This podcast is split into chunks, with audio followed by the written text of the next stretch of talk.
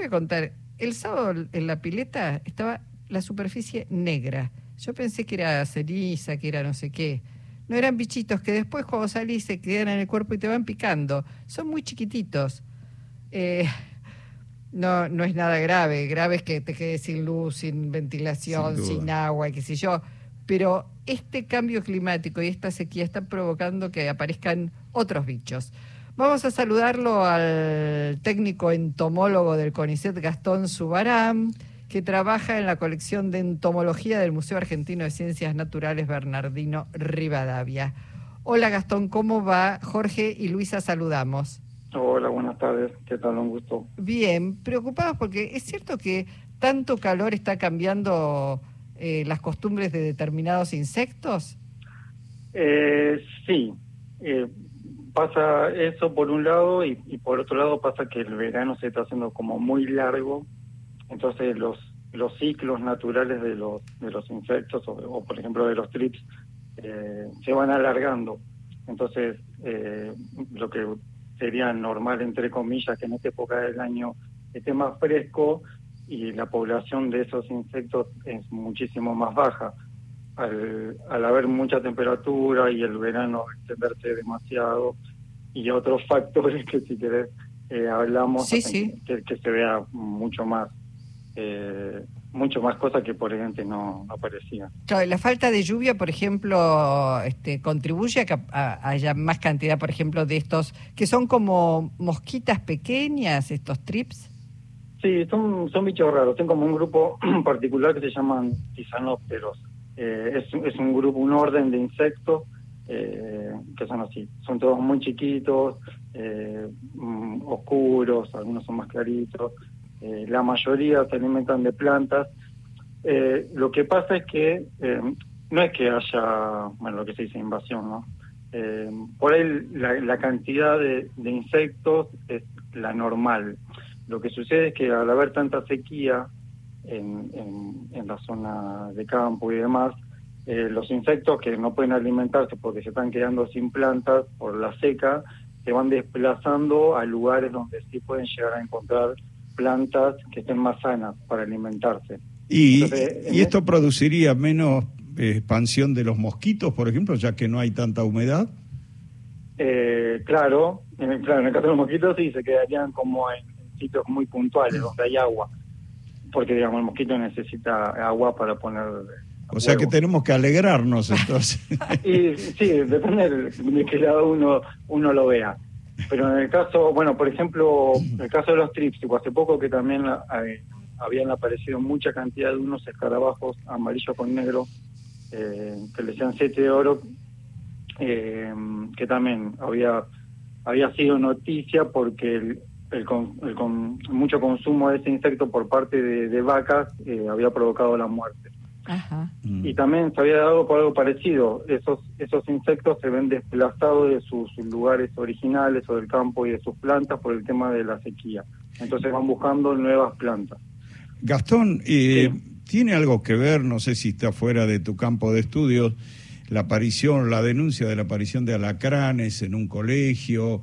¿Esto tiene que ver también con el clima o es un hecho excepcional?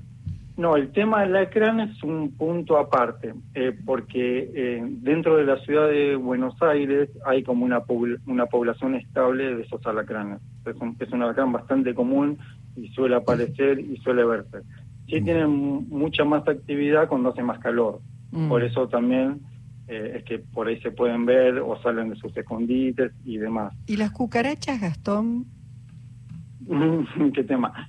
¿Hay más cucarachas? ¿El calor hace que salgan más a, la vista las cucarachas? Y pasa que, eh, digamos, cuando hay, por dar un ejemplo cualquiera, eh, si, hay, si las cucarachas viven en un pozo o en, un lugar o en un subsuelo o, o en el subte, por ejemplo, hace mucho calor. Eh, digamos, los insectos, como nosotros, como cualquier ser vivo, tienen un punto límite de tolerancia de temperatura. Ya cuando excede este punto de tolerancia, eh, buscan eh, otros lugares más frescos para poder, para poder vivir. Eh, en el caso de los escorpiones o de las cucarachas sucede eso, que es algo totalmente diferente por ejemplo, con lo que pasa con los trips, Claro. que es por un, por un tema de alimentación. Y también pasa, volviendo a los trips, que al ser tan tan chiquitos y vuelan, eh, el viento los, los arrastra a cualquier parte. Ahora, con la propagación de los trips, por ahí las lagartijas que también aparecen eh, Sí. en las casas se hacen el agosto, ¿no? Sí, o el, sí, el marzo. Sí, sí, sí, totalmente. Porque aparte de los trips, eh, muchos son atraídos por las luces. A la noche por ahí lo vamos a ver cerca de las lámparas y demás de las luces.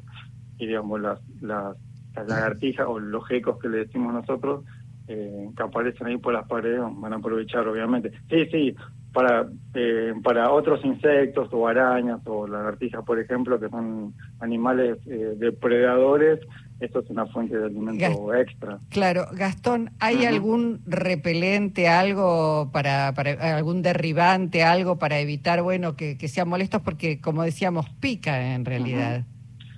Sí, sí, el- em, no es que no es que pique como pican, por ejemplo, los mosquitos o como piquen las chinches. Tienen su aparato bucal es distinto. Lo que hacen los trips es como roer o raspar las superficies de, las hojas, por ejemplo, y después de esa pulpa es la que se alimenta. Entonces, cuando caen sobre la piel, lo que hacen los trips es probar de alguna manera eh, sobre lo que separaron. Y ahí es cuando provocan esta picadura. No es que se van a alimentar de sangre ni nada por el estilo. Es, es prueban a ver si les sirve como alimento y nada más. Mm. Pero al hacer eso es donde hacen la provocan la picazón. Claro, y te y preguntaba, ¿hay algún repelente, algo para ahuyentarlos? En realidad, mm, digamos, eh, es un, es, un- voy a hacerle bicho, es un bicho que está considerado considerado plaga eh, para cultivos y demás. O sea que lo que se utiliza es siempre a nivel industrial y demás. Para uso personal, yo diría un repelente casero de los que usamos para los mosquitos. Claro. Porque Es decir, que, la- perdón, nos lo mandan los ojeros a los Ah, trips. Claro, claro, bueno, bueno, sí, va todo de la mano. Eh, pero, mm, digamos, el- estos insectos, como le decía recién, o llegan por el viento, o llegan a las plantas y demás. Es como, mm, eh, ¿cómo se dice? Eh, circunstancial. No es que es un, son unos bichos que, que se dedican a, a invadir de alguna manera o, o atacar a la gente y demás. Son insectos que, digamos, pasa esto que se tuvieron que desplazar de su lugar por un tema de alimentación y por eso vemos toda esa cantidad. Claro. Eh, entonces, digamos, no hay un referente específico para trip.